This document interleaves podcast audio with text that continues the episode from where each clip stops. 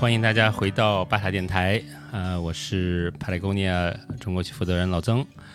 嗯，那也这巴塔电台有一段时间没有跟大家见面了，这个主要是因为现在的这大家也知道疫情比较严重，然后呢，嗯，我们就有两期节目呢就是被呃推迟了。啊，但是呢，现在我在北京呢，呃，这个很很巧的遇到了一个这个被滞留在北京的上海人士，然后呢，我们有机会在这儿录一期播客。呃，这个这位这位女士呢是这个多抓鱼的创始人兼 CEO 啊，猫柱，来给大家打个招呼。Hello，大家好。对，那多抓鱼是一个主要是做这个二手的呃书籍和服装的这么样一个呃这么样一个店，这么样一个线上线下店，对吧？嗯、对，主要的业务是呃除了服装，就是这块服装是新的吧？还是对对对，服装就是疫情之后开始做的。疫情之后开始做，以前是做做这个图书这块，对二手图书，对，也很有名。这个，呃，刚才我们在楼楼下喝咖啡的时候就被咖啡店的老板认出来了。那个、那个、那个老板他是个投资人。我我想到我上次有一次去一个按摩店，然后按摩到一半，突然有一个人跑了过来，是那个按摩店的老板，因为他啊发现我登记的那个名儿，然后他也是个投资人，投资人，好吧，然后要过来聊一聊，吓到我了当时。好吧，这个投资人他还满天下，感觉是、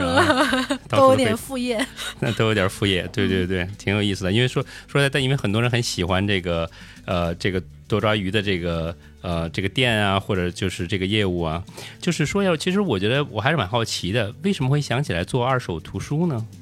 二手图书，其实我主要还是想做二手循环嘛，就是二手行业本身嘛。我创业的时候，其实国内是，嗯、呃，基本除了这种呃闲鱼这种 C to C 啊，就是你挂在上面卖，跟以前赶集其实也差不多这种的，呃，是没有特别正经的这种生活用品的二手店的。然后呢，这个其实，呃。在国外吧，其实是相当普遍的，就是很便利的一种居民服务。我觉得它是比较符合，就是如果说世界上有很多种生意啊，就是有的能挣钱，有的能开心，有的又挣钱又开心。我觉得它比较符合这个、嗯、交集。是第三种是吧？对对对对对，就是他。我我们一直就是说想做一些不是自己挣钱，而是说嗯生态也有好处，用户也很开心，就是社会需要这个服务，然后同时你又挣到钱这样的一个事情。对我觉得二手是非常符合的。对，我觉得这个还是挺还是很幸运的，因为很大家都在说嘛，就是能够把爱好做成职业，那是最幸运的。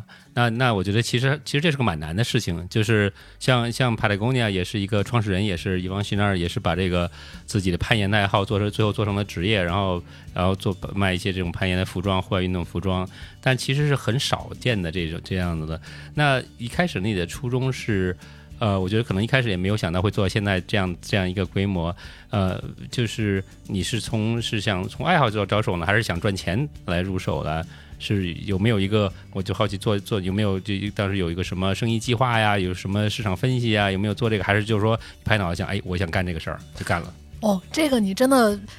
稍微有一点误解，就是我我现在这个规模还没有我之前想象的大。我就说，我是 还是很想做一个挺大一个公司。对，然后呃，就是基本上今年多抓鱼马上五周年了，就是差刚好下个月下个月五周年嘛。然后呃，就是基本上这五年都走在创业之前的一个规划里面了。哦，对，就是先做什么品类，后做什么品类，然后当日活达到一定的保有量之后，再开一些基于这个用户基数的服务啊，这些基本是跟当初的规划差不多的。那唯一有区别的就是说，这个过程可能还会有一些试错呀，然后再加上疫情啊，然后就很多的东西它没有我们想象的那么快，就是东就是一些像服装，我们其实一九年就想呃开展了，我是一九年搬到上海的，然后刚搬到。上海就有疫情，然后后来就是半年也什么也不能做吧，基本上属于你也没法找找工厂啊，然后找店啊，都是不太能。但是还是会在那段时间有很多嗯基于模式之后的思考吧。就到现在为止，其实、无论是书啊，然后还是服装，其实都。还是在创业之前的一个规划中的，对，所以所以实际上在创业之前是实际上是有一个规划或者一个商业计划的。对对对对对对。然后这个当时就是说，因为呃 C to C 的话，闲鱼其实已经做得很好了，但是我们能看到就是这种你要自己去负责把东西挂在上面，它有很多问题。一个是这个信用信用的问题，就是谁来给交易做担保；再一个是效率的问题，就是大部分的东西其实挂上去卖不掉，或者你要花很长时间跟人家去讨价还价嘛。那它这个其实不太接近于国外的这种专业的。呃，循环服务吧，尤其是日本吧，就是我们的很多原型参考还是比较偏日本的一些，呃，比较现代化的这种二手服务，嗯，然后当时我就是很想做这种垂类的服务，然后，嗯，对，然后这一个前提是，其实我原来就是在闲鱼，哦，我以前是在那个、对，在阿里上班，然后当时有嗯。跟那个、呃，就是公司提过这个想法吧，但嗯。是其实我还是比较理解的。那阿阿里它其实那个、呃、整个生意是围绕着流量的，就是流量日活啊，类似于像这样，然后做一个服务类的东西，就自建供应链啊，然后小度翻新啊什么，这些就太重了。那明明有可以嗯。躺赚的钱，那就先不站着赚了。对对，就类似，于像这可。能做平台，嗯希望希望做平台，而不是自己自己去做这个对对对，哦，具体的。但正因为这样的话，就当时让我看到了一个机会，然后我会觉得这个是反而让我觉得那就变成了一个我可以去做的事儿，嗯、然后我就出来去做了这个事儿。对，这样挺哦棒的。实际上就是嗯看到了一个机会，其实很多很多这种成功的创业都是在一个可能一个已经有的一个企业里边看到机会，嗯但是企业可能以各种各样的原因不愿意做，那我就自己做出来做就好了。对对对对，这个其实是非常的有意思的一个情况。嗯然后呢，再咱们再说说这个创业这块儿，这个名字是怎么来的呢？多抓鱼是怎么来的？哦，多抓鱼其实这个也是一个当时很机缘巧合的名字吧，就是，呃，我当时想不出来名字，其实想了好多。然后我后来在那个大阪也是在逛街的时候，在一个二手店里看到日本有那个一个老的摄影杂志，就 deja vu，就是法语那个似曾相识那个啊词。然后，然后我就，呃，觉得这是个好名字，因为它是一个在二手店里，然后看到这个词呢，这个词就是有一种似曾相识嘛，就是就是二手物品，经常你去逛的时候，你就会觉得我好像是以前有过这样的东西，啊 对吧？就是或者说恍恍惚间觉对得对对对，见过这个东西，然后对，嗯包括你去看一些偏那个 vintage 或者古董的东西，你会觉得，哎呀，这是不是我上辈子用的什么东西？就类似于这种既视感嘛。我觉得这是个好词，然后我就定了英文名了，就等于就是这个。然后就想那翻译成一个什么中文呢？然后当时想了好几个，然后最后就选了这个多抓鱼。嗯、多抓鱼一个我因为我起名就是几点嘛，就是好记、吉利，没有歧义就可以了。好记吉利没有歧义，对。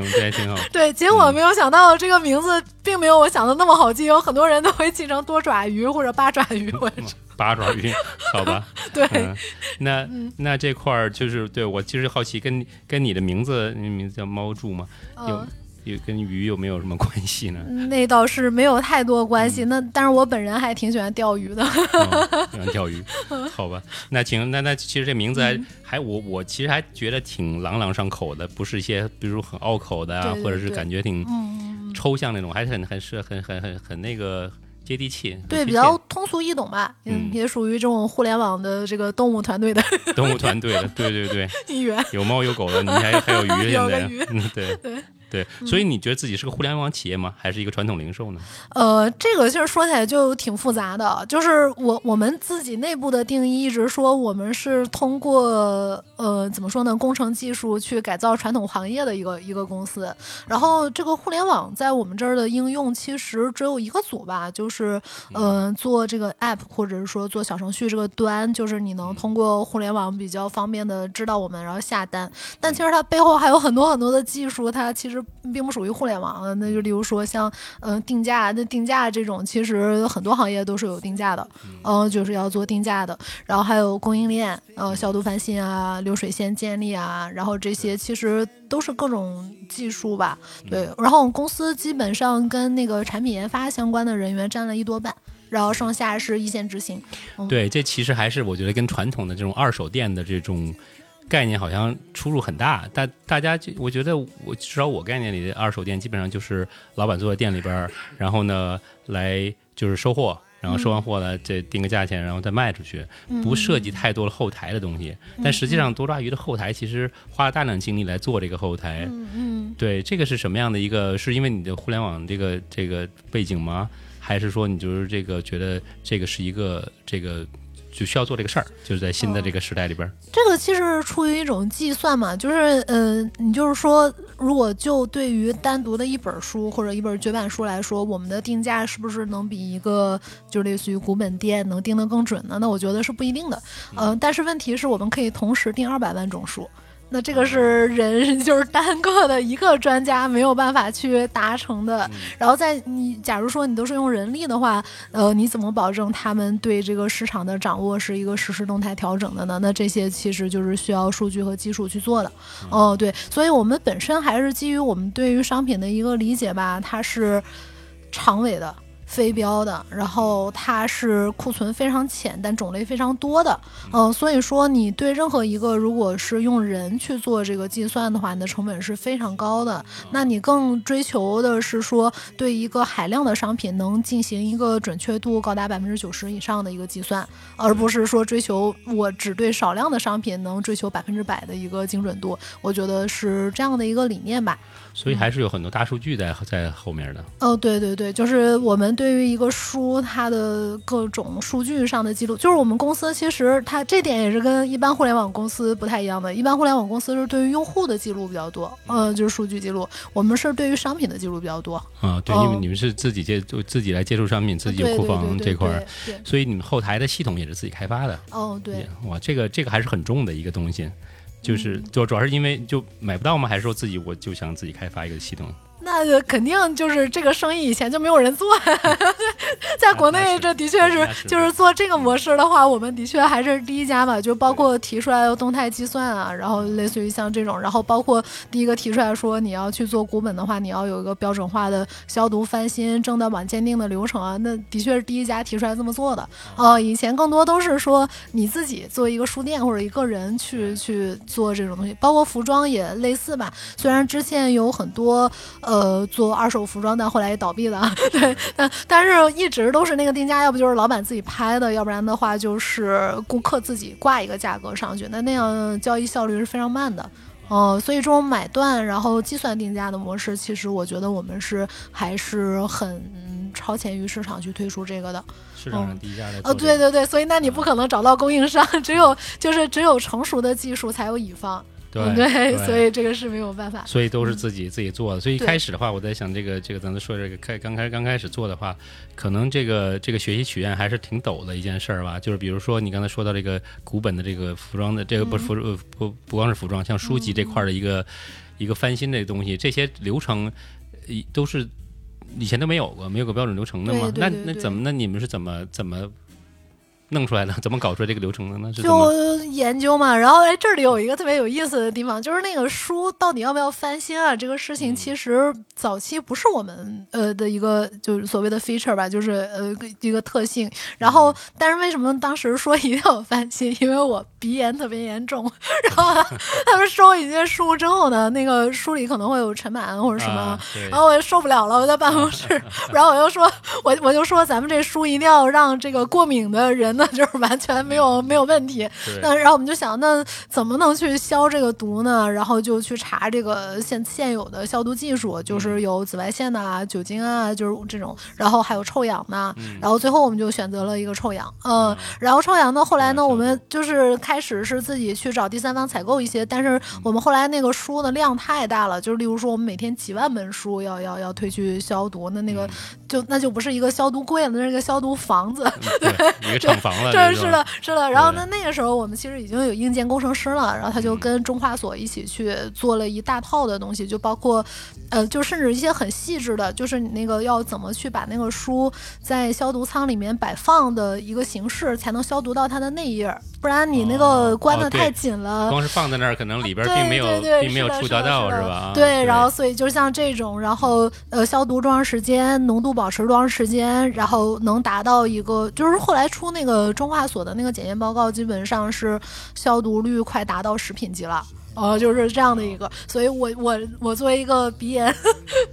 重度鼻炎患者，我也可以在我们这儿买书。我觉得这也是一个早期。你是不是是不是开早期的？你你也得通过你这个这个闻闻的这个测试，得得闻一闻才才让才能够出出场的。对，我因为我其实特别敏感的，就是对这种就是假如有一些不太洁净，然后包括你消毒完了，为什么后来要有塑封呢？就是这个本来很多用户不理解，然后他觉得你你这二手环保嘛，然后你还塑封，你不是不环保嘛？然后呢，但是你那个消毒，如果你没塑封，你不就二次污染了吗？啊，就是你放在那个仓库里，它还是会有一个慢慢氧化啊，然后慢慢有一些灰尘啊、虫子啊，然后进去的过程。对，所以因为这个事情呢，我们又自己去研发了一个可以完全降解的一个淀粉的塑封膜，然后跟那个 对，跟那个塑封厂家，因为他们那之前的那个机器的那个就是热塑嘛，然后它都是一些那种膜，就是呃怎么说呢，就是它的我不知道那专业词怎么说，就是它的那个伸缩度会会比较好的。然后对对对，然后我们这个这个新的这个材料呢，它就没有那么好，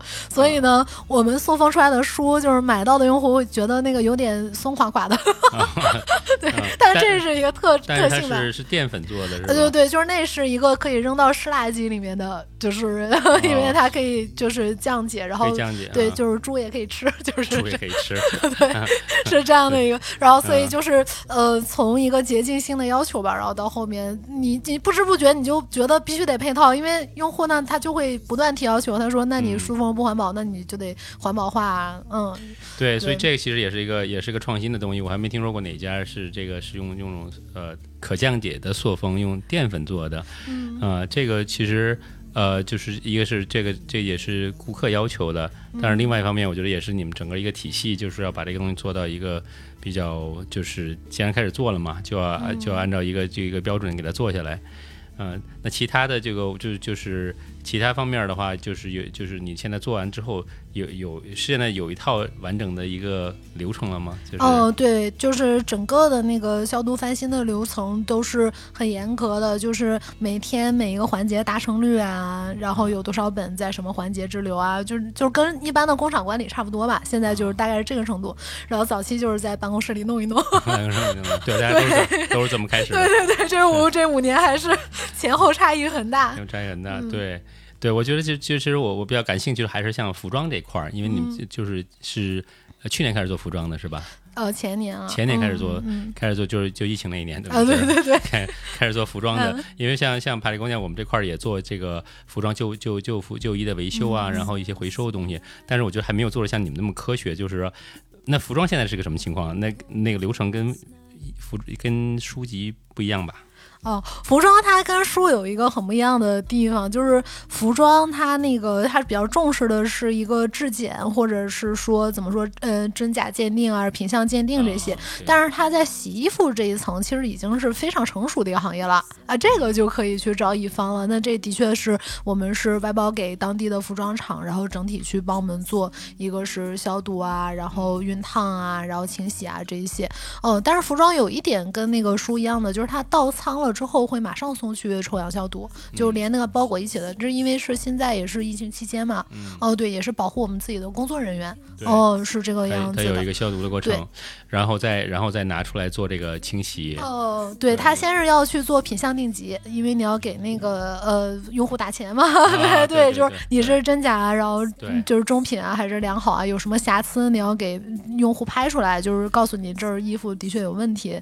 什么的，就这些。然后服装特。特别难的一点是定价，那个比书难很多，因为服装太非标了。就算同一个款式，它可能有不同的尺码的那个受欢迎程度都是很不一样，然后不同的颜色，对。然后我们现在能去服装上面你可以找到的一些呃有形的数据吧，那也就是品牌。然后它是什么类目的，然后什么面料的，对吧？然后尺码，嗯，但是它这个里面还有不同的一些设计风格，其实你都是很难去抽象出来的，嗯，所以就会存在着一个说服装的定价要怎么能慢慢的接近书的准确性的一个问题，这是我们现在再去呃做的一件事儿吧。对，就确实 它是服装是个像我们也是做服装，服装就是颜色尺码的问题，其实这里边就会出衍生出很多很多其他的衍生的问题出来。但是我上次我用你们那个。小程序，微信小程序的时候，我还是印象很深刻，就是就是我觉得大家这个听众朋友也可以去去用一下这个多抓鱼的这个这个就是回收服装的这个小程序，呃，非常的对用户非常友好的用户界面，然后呢。其实当时他就会给一个大概的一个估价出来，对对吧？对然后呢，就你这这个东西也也是也是后台自动机器自动完成的，对对对也不需要人坐在那儿做估价。嗯，对，呃，对这个我觉得真的是挺挺厉害的，就是这个不愧是这个做互互联网这块儿出身来做这些事情的，就是所以这其实后台也是有大数据的来支撑的，对吧？对，那个早期的话，真的就是爬虫啊，就是爬爬海量的数据，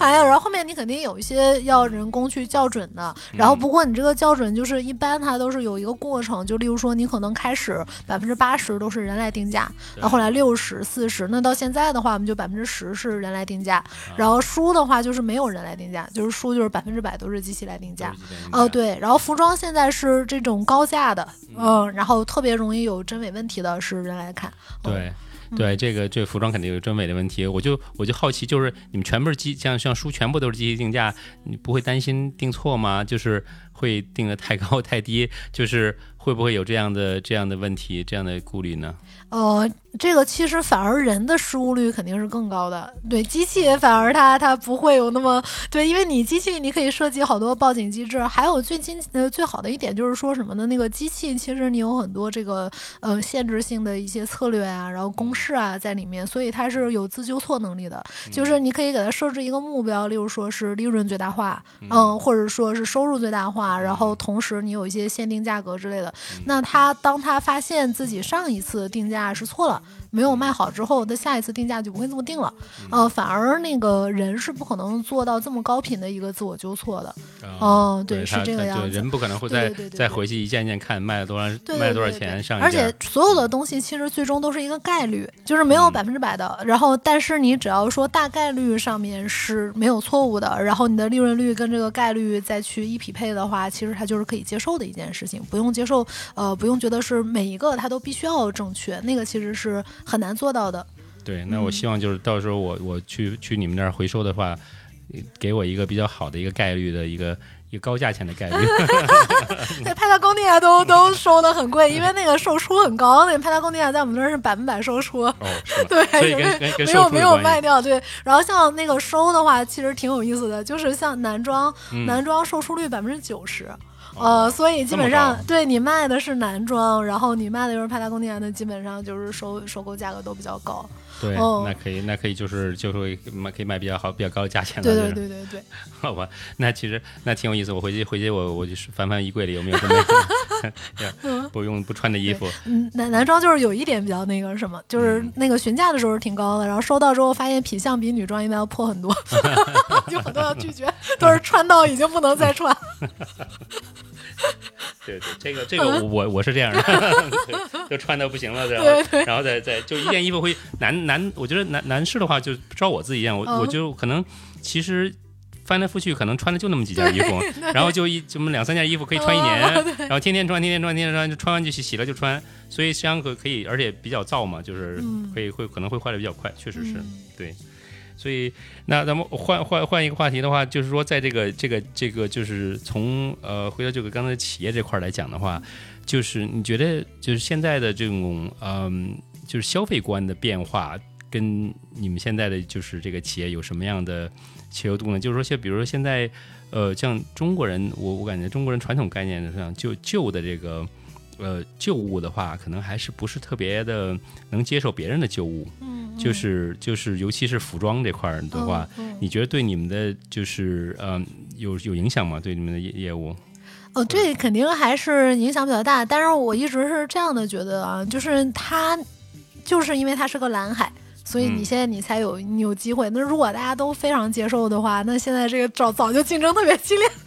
对对，那我们就静悄悄的做一个蓝海市场，我觉得也挺开心的。然后这是第一点，第二点是要看这个接受的人的一个人口结构吧。就是例如说，现在我们服装的受众反而是以一线城市的青年人为主的。嗯，就是尤其是现在大部分的人，他其实有留学经历。嗯，然后他也没有那种以前那就是可能说七零后八零后小时候很穷啊，然后说有点 物质鄙视啊，七零后 对。对，然后然后但你现实现在的话，就大家就会觉得这是一种风尚吧，哦对，但是现在不是还有什么叫 archive 那种，就是 就是呃以前的设计师品牌，然后。绝版也有一种绝版，就是啊，说就是我看那个上海有很多做那个山本耀司很以前的一些衣服的这种店也挺多，对，然后他们就是受这种。呃，可能从欧美啊，或者是日本啊回来的这种风潮，嗯，他们普通的二手店、vintage 店其实都是很宝藏的，就是反而是潮人愿意去，嗯，所以大家反而反过来了，就是例如说像我们上海店，就是买衣服的人其实相当时髦，就是 就是去观察都是很时髦的一些年轻人。那如果说这样的话，我就会觉得这个市场是有有希望的，因为它代表着一种比较进步的、开放的思想吧。那如果说现在接受的人都是一些呃比较保守啊，或者说他其实没有那么开放的话，那我反而觉得那个市场它会逐渐萎缩的。是，呃，对对对，所以我看一个趋势。嗯，是的，我觉得这个肯定是越来越大的，而且好多人说他是以前没有买过二手服装的，但是基于以前在我们这儿买书对我们的一个消费信任。啊，所以他就会尝试多抓鱼推出的这个服务，嗯，这就是挺有意思的一点，因为我们那个售出率是真的挺惊人的。例如说，我们线下，呃，线下店的服装售出率能有一个月能有百分之八十多的一个售出率，哦，对，然后呃，这个就是以前也有一些做二手的朋友就说，基本上。他们之前收衣服都是卖不掉，只能卖那个奢侈品包吧。就是就是后来后后来为什么那个二奢比较发达？我觉得也是种无奈，就是还是大众比较认这个保值的这个东西。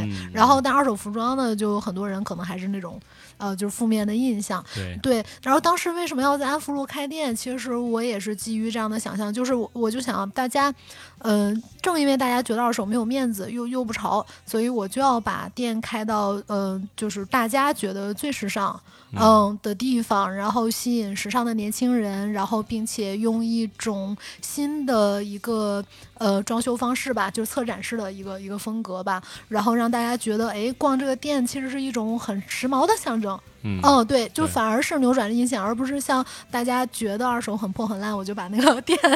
做到像那种就是那种尾货卖场一样，把它变成一个一个那样的定位。对，反而是不应该那样的。然后，所以是现在是。这样的一个方式吧，然后在上海有了不不小的一个这个怎么说，就是消费群体吧。基本上我们的服饰的买卖家还是集中在那个长三角。嗯，长三角比较多一些。对，上安上海那个安福路那个店确实很漂亮，我去我去看过好几次，而且很而且感觉很很时髦，很很年轻的那种那种店，这个整整体的这个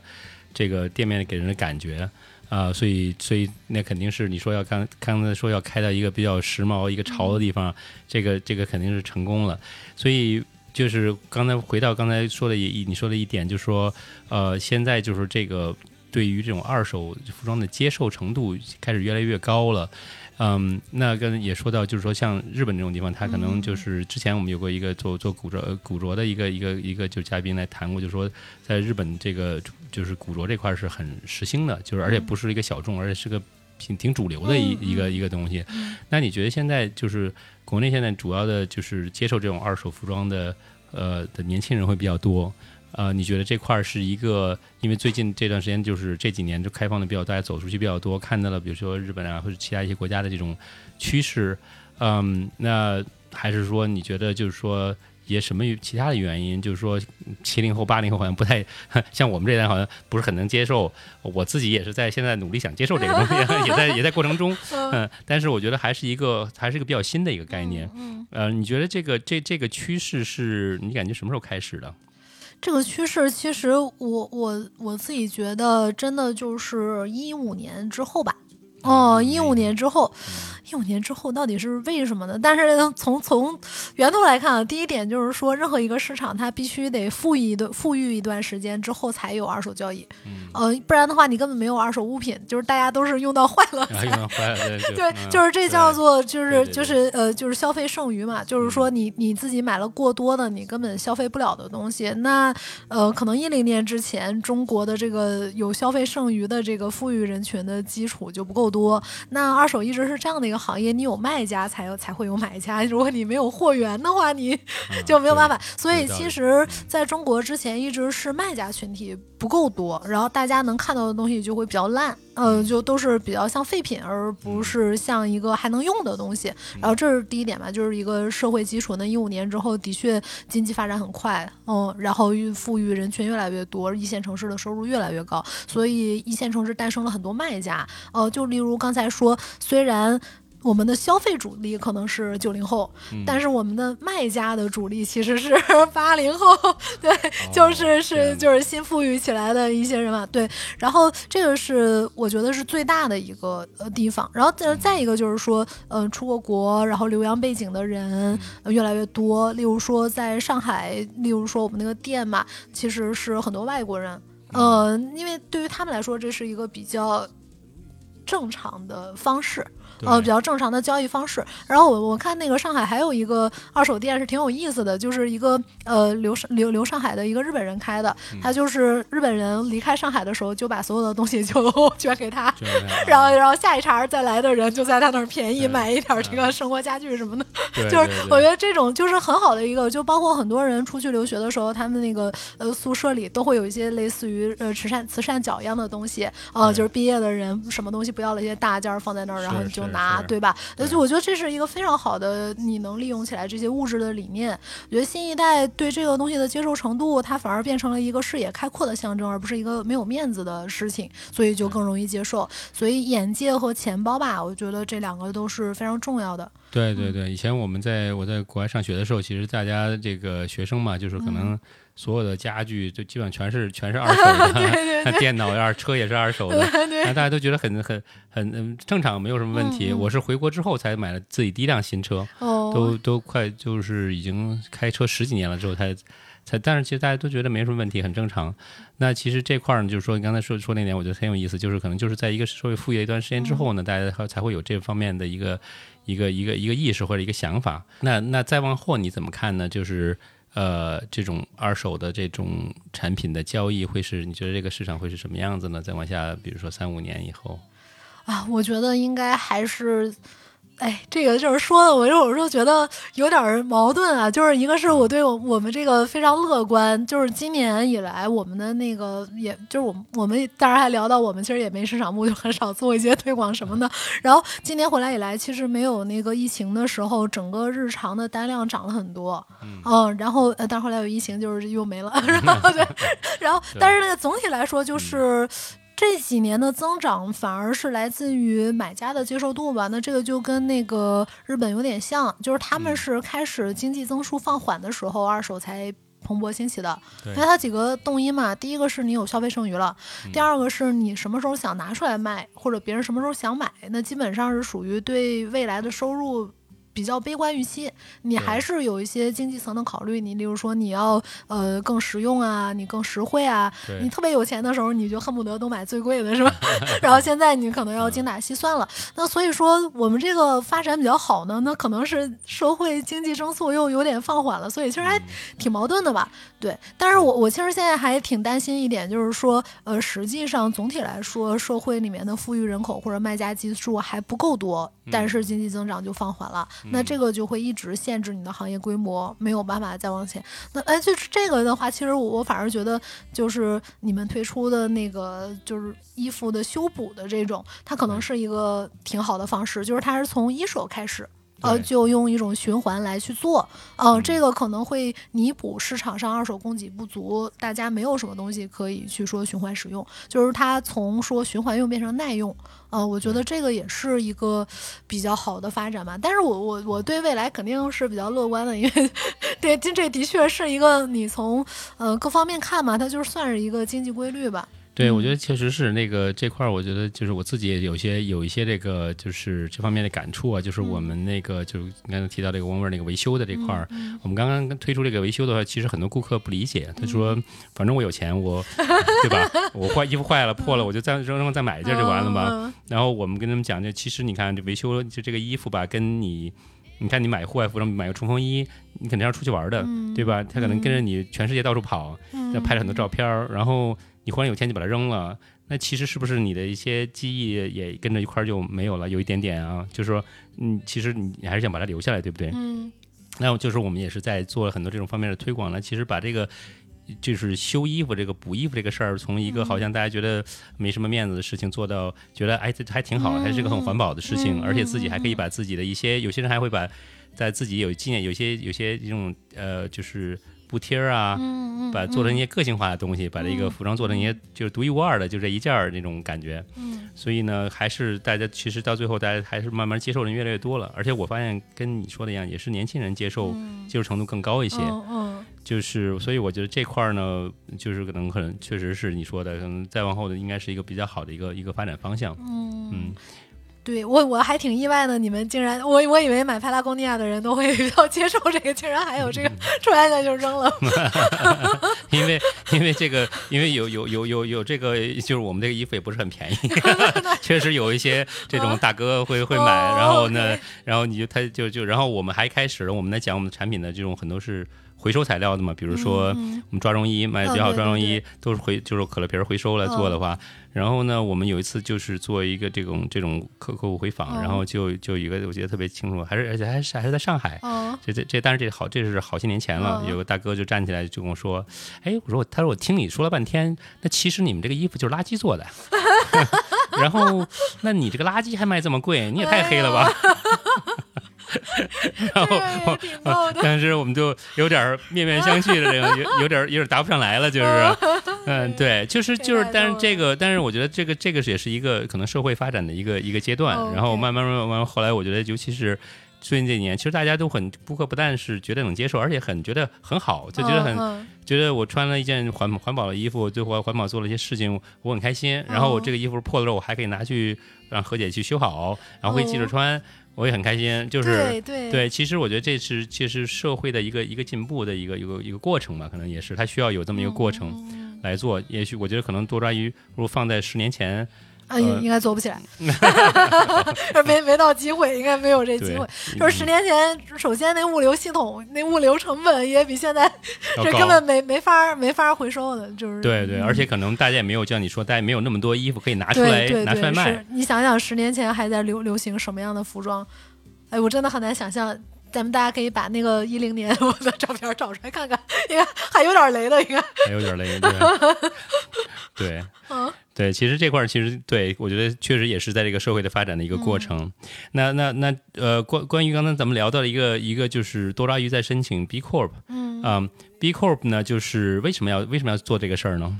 哦，对，那个其实我跟同事也说了，其实申请 B Corp 这个，其实说实话，在国内知道的人也不多。嗯但是我们是觉得它有一套比较严格的一个公益企业的评分系统吧。嗯其实我们更多的是想知道自己能打多少分儿，就是我们自己觉得啊，呃，自己已经是呃已经很全力的在追求一个，我们有个企业价值观有一条就是生态友好嘛。那生态友好呢，包括说我们的所有的这个供应商啊，然后顾客，我们和生态环境本身，它都是一个一个大的这个东西。那其实 B Corp 跟这个理念是很像的，就例如你的用工环境啊，然后你的呃就是职员的平等性啊，然后对于排污啊，然后这些的一个什么，然后包括你的经营的透明性，呃，我觉得这个作为一个更高的要求吧。嗯，对，就是对于你经营企业里面更高的要求，你是不是能去变成一个在成熟的这种企业系统里面也能经受检验的一个公司吧？然后我还是呃想看一看，对，嗯当然能不能申请下来，当时其实我妹妹抱多大期望，那个也是一个呃在国内做那个公益机构的一个朋友我介绍的，他说他觉得你呃我们做的这事儿很好，其实可以申请这个试一试。嗯、对，就是就是，其实这个很有意思，就是 B Corp 是这个叫中文叫公益企业嘛，嗯嗯不是公益企业，他们经常经常这个纠正我，不是叫不叫公益企业，叫共益企业，对对对。就大家一起受益这种这种企业，就是嗯。所以是一种社会企业，就是做企业做这个做做做商业嘛，肯定是要要挣钱，但是在这个基基础上呢，还做一些对社会有有益的事情，对。对吧？这个基本上是这个这样一个想法，就是不以盈利为唯一目的的企业，嗯，对。对，就是他自己是要赚钱养自己，有一个健康的商业性，但同时他是无论在创造公平的就业机会啊，然后还是生态保护方面呢，都能有一些作用吧。嗯。嗯，其实我反而觉得这可能比那个单纯的公益是更健康的。啊，就是你有自对造血能力嘛，可以可以嗯可以可持续，它可以持续的做，可以自造嗯血，对吧？就对，是是这样的。然后这块这块这块是不是也是你刚刚刚开始最开始说到这个创业的初心，就是你说这个第一种、第二种、第三种，对对对，是不是更像这个公益企业有点就 B Corp 有点像第三种呢？你感觉？嗯，对，是是，对对，那个那个真的之前就是，嗯、是是不是成品？我有点忘了，好像是成品的创始人说过一个话，就是说，嗯、如果说不挣钱，成品不能活。呃，如果说只挣钱，成品不想活，对 对，哦，我但我我不记得是不是嗯成品了，可能的套路莎莎也可以。嗯然后我后来觉得、这个话特别对，就是你说，嗯、企业家就包括我自己吧，其实我自己觉得自己以前还算是比较轻松，也能赚到一个还比较好的生活的。那那这个东西，如果说你牺牲了白天的时间。用来去换一个业余时间的快乐和消费的话，我觉得它是一个恶恶循环。对对你，你最好的时候是自己保持自己的完整性和幸福，但是那么嗯是不是要有那么多的钱？它可能不是一个，嗯，对，钱是你长期幸福的保证了，但是它不是幸福的唯一。对，嗯这个很重要础。，对对对对，然后对，是但不能说大家就是一个基础，就是那句话叫这个钱不是万能的，但是但没有钱是万万不能对对的，对对对，所以是个地基。但是大家大家就跟住房子一样，可能不能躺在地基，大家不能说是盖 你房子就睡在地基上了。你，这比喻太对了，我觉得太对了。就是那个钱，它本身绝对不是幸福，啊对嗯你，你是钱永远是要花的，而且就是说你挣钱的这个过程，如果你是带着很多罪恶的，那我也不觉得你挣完了这钱是真正能获得幸福的，那就是恶循环了。嗯，对，所以就是还还要在还有一些上层建筑才可以，这些可能就是一些涉及到一些这个更多的文化层面和一些价值观层面的一些东西了。对对对，然后嗯当时还有的时候跟那个同事开玩笑，但是这真是一个玩笑，就是嗯说、这个阻止我赚更多钱的唯一问题就是说这个道德底线太高，就好多事儿有点儿没法做。对，嗯但是其实也也，其实我现在发现啊，就是呃，国内做这种比较透明，希望自己做的是个透明或者是利他性的企业和企业家，其实越来越多了。对，嗯，对，这个是是非常不一样的。那现在感觉每一个人他都是有一个自己想实现的某种图景嘛，然后再去经营这个，就更像是我想经营一个自己的爱好啊。尤其是嗯现在在、呃上海遇到的一些做一些新品牌的朋友，我觉得是真的是这样，就他好像没有一个说、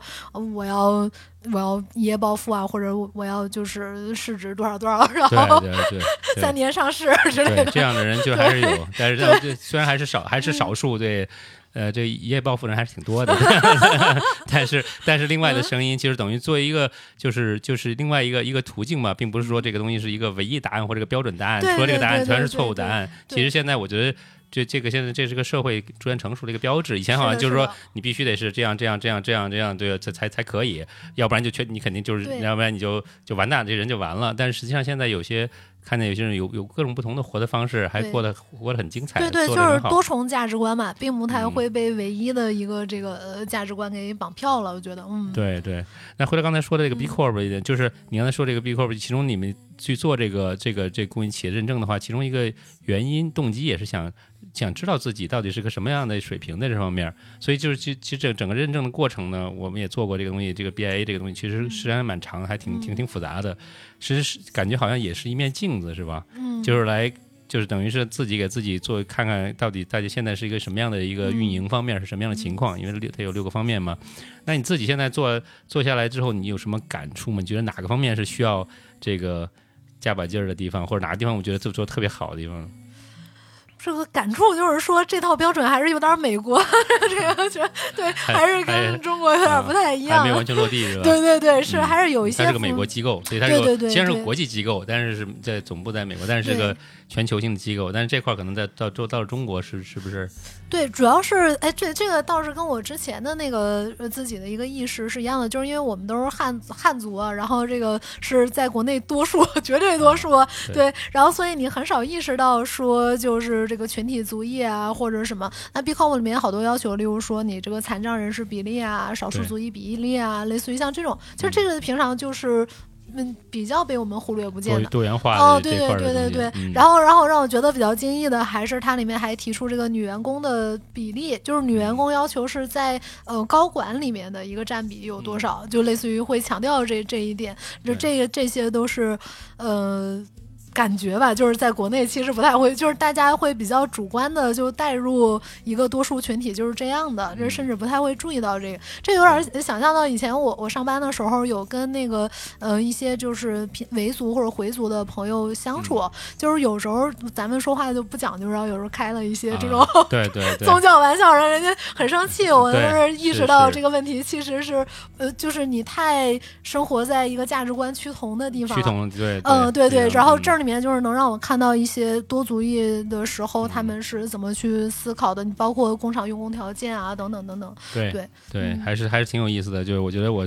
我上个月去新疆的时候，我觉得嗯就感觉就是，其实那个环境里边就是就需要真的需要想一想，就不是说在比如说像在在内地的地方，大家全都是汉族都一样，其实其，实有时候说话还是或者是一些行为举止啊，或者吃的东西啊，嗯都需要需要都还是需要注意一下的。嗯啊，这个都没问题。我觉得其实这个就是就是这个会这种多元文化能带来的很多有意思的，起起码我们这儿吃饭的时候，很多新疆人就会。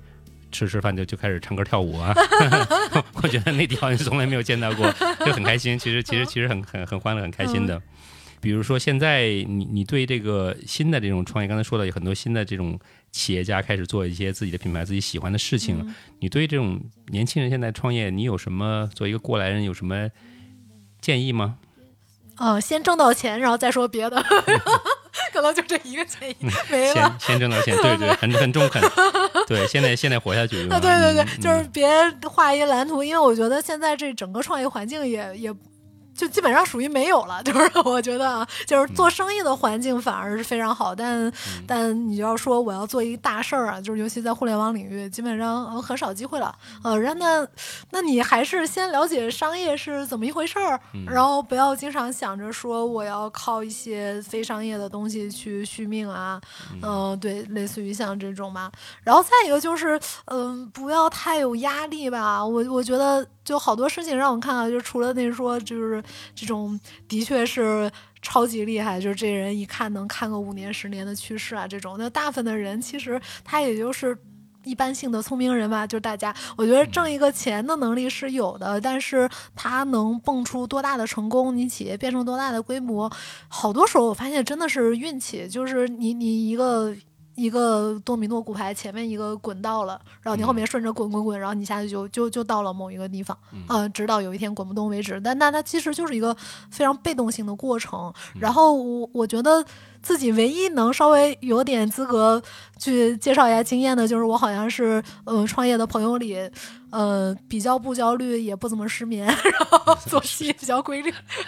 对，就是不太给自己嗯。太大的心理压压力，对，对，这个挺挺难得的。其实大部分的创业者的这个压力都很都都很大。那其实就是说你，嗯、刚才你说这个东西还挺挺有意思，就是就是就是说，如果是把自己放在一个不是那么压力那么大的情况下，其实有些事情并不是自己能控制的，对，对吧？所以你，但是你正好是你开始二零一一七年吧开始做，嗯，到现在其实正好赶上了现在这个这个就是做这种二二手衣物交换，就是这种就是这种呃就潮流开始开始兴起的这个这样一个一个时机，呃，那那我觉得就最后一个问题，我想问一下，就是说，比如说，嗯，如果就是咱们假设，就是你如如果你觉得呃没有在做这个事情，没有在做多拉鱼这个事情的话，嗯、就是你会是一个什么样的？或者换句话说，你觉得是这个？因为你做你做的这个就是多拉鱼这个业态，其实是现在是就是行业就是可以说是第一家儿，然后或者说做的最好的这这个东西，非常的就不不走寻常路的这种一一种这个完了完了，这个这过誉我的脸都红了，这 个太过誉了，这个，对，但但这事实是这样子嘛？大部分就是说，就是大部分人不会不会选择这么样这么一个业态，就是说，你觉得是这个是是你的你的这个不管你的呃是成长的背景也好，或者说你的经历也好、教育也好，让你来做这个事情，还是说正好这个时机你在你在这个这个互联网企业做了，就看到这个机会，呃，让你就是把这个这个这个时势把你推到这个阶段了？是谁选择？是这个这个多拉鱼选择你，还是你选择了多拉鱼？哦，那这个其实就是我，我其实一直是想做二手创业的。我这个呃想法是从大学的时候就有了。我在大学的时候就经常摆摊儿，然后就包括后来加入闲鱼，也是因为就是我特别想做二手。我本来在在之前在知乎嘛，然后当时本来已经打算在知乎就要出来做二二手相关的了，然后结果当时刚好看到闲鱼这个产品，我觉得做的还不错，然后就就他们也刚好联系我，然后我们就去聊嘛，然后就觉得那自己创业之前也可以去看看，所以他倒不是。是说我去了才发现的一个机会，就是自己一直在想怎么解决这个领域的问题。然后我有蛮多朋友，其实他自己原来就是做一些古着店啊什么，但是那种就跟我想象的这种二手循环不太一样。因为古着店它其实说白了都是从国外进货，它不是在国内循形成一个呃真正的就是这种回收啊垃圾垃圾利用的这种内循环。完了，我也用了这个“垃圾 ”这个词，但的确就是如果你没循环，它就去焚烧了。对对是，对。是这样，然后呃，当时就在这一直思考，然后后来我就觉得，在一五年、一六年就有一种强烈的感受，就是说，哎，这个社会的风潮转变了，普通人也开始接受，说我应该有些东西可以去交易买卖，嗯，然后当时就觉得时机成熟出来做，但自己是呃一直。就是很喜欢这个，然后也也计划中，我计划中有几个自己感觉这辈子一定要做的事情，然后这属于一个吧。然后就包括对二手店的喜好吧，就是呃，我应该陆陆续续把像呃东京啊、北海道、大阪的这个二手 各种类型的 二手店都逛了一遍了，都都逛遍了。然后呃对，然后包括加州。然后加州，记得当时就是开那个一号公路，然后我我们其实就是沿途可能有一个跟别人不一样的，就是沿途会找很多这种小的，无论是 vintage 店还是就是 drift shop，就是这种呃。就去逛，然后就感觉有点再去看一个当地人的生活史，呃，尤其当时在那个北海道有一个特别小的一个城市，呃，叫川路嘛，然后那个里面有一个老夫妇，就感觉有种从那个。大正，他肯定不会没从那儿活过来，就是活过来的感觉。对对对，然后你就觉得他是这两个老夫妇开那个店，就是卖掉了自己全部的生活史，你就觉得特别有意思，啊，就特别有意思。然后就是这种东西，它上面就刚跟你刚才说的那个一个衣服穿很久，它有一些故事啊，然后就是它上面赋予的这种呃历史或者生活上的含义，呃，我觉得是比它的品牌或者价格更丰富的一一一层。呃，一层，对我觉得这这种的话，它有一种让人觉得去探索，就是探索感。呃，这个是嗯批量制造的新品，其实没有，但有很多新品有，例如一些手工艺啊，或者是说，对，就是它真正赋予了强理念的一些东西也有，但它在现在的这种大部分的东西都长得一样，是工业制造的一个时代里，它的确是很独特的一种体验，我我个人是非常喜欢的。嗯，对，所以其实这个就是你喜欢这种二手交易的或者旧物这种东西，实际上是有很长的一个历史，一直都 一直一直都喜欢这个东西。然后，然后这块我就是做，然后现在终于把这个做成了一个做成了一个生意啊。其实这个这也很很了不起，很也也也也祝贺你啊。所以，而且我觉得从我从我个人我们的角度，从我或者从我个人角度来讲的话，就是就是你做的事情很有意义，也很有意义，就是把一些这种旧物能够。回收起来，减少对这种环境的这种这这个环境垃圾啊，然后把这东西给重重新的变成一些有用的东西，而且把这个刚才有一点，我觉得说就是听，其实对我来说是个很新的一个东西，就是说它实际上它有一些。呃，有有有一些这个这个，比如那你说那老夫呃，就是老夫妇，实际上他卖的话，就是把这个东西不光是卖东西，就是这东西本身还是有一些文化层面的东西或者历史层面的东西在上面，实际上就就是赋予它更多的一些一一些含义，不而不光光是一个一个物件，就是而且是一些个人的东西。那那么说，就是你买了买从他那店里买了一些东西的话，也也带了一些就他们的历史回去，对吧？这个东西就是不光不光是一件衣物或者一个一个一个一个物件。对这块，我希望就我觉得就是我希望更多的人以后也能够更多的来来这个呃关注这方面，然后去多抓鱼看一看，嗯，然后自己有旧的衣物或者书可以去啊，可以可以去卖个多抓鱼，然后再去买一些东西，就是参与到这个循环经济里边来。哇，感觉是广告时间 了。对对对，谢谢谢谢。对对对，我其实这这我确确实觉得很很很，作为一个 IT 男的话，说实在，这我还是我个人。最最最觉得你们最最了不起的就是你们那个系统，就是因为我们自己也在做一些后台系统，我觉得这个系统就是你描述那个东西是我们想达到的一个一个一个水平，但是我觉得真的是，嗯，也是我觉得中国企业其实我非常看好中国企业，因为就是就是就就是说，虽然比如像日本或者美国那边的企业，他们做的时间很长了，但是呢，现在有很多这个中国这种新的企业会把一些最新的科技拿出来，放到一些旧的这种行业里边去，然后呢，会让这个旧的行业里边产生出新的东西出来。这个就是比如说像这种大数据分析啊、人工智能的东西会放进去，其实这个很了不得。就是就是我我觉得这个这个就是会整个推动整个这个这个行业发展和一些社会的认知的一些一些一些进步吧。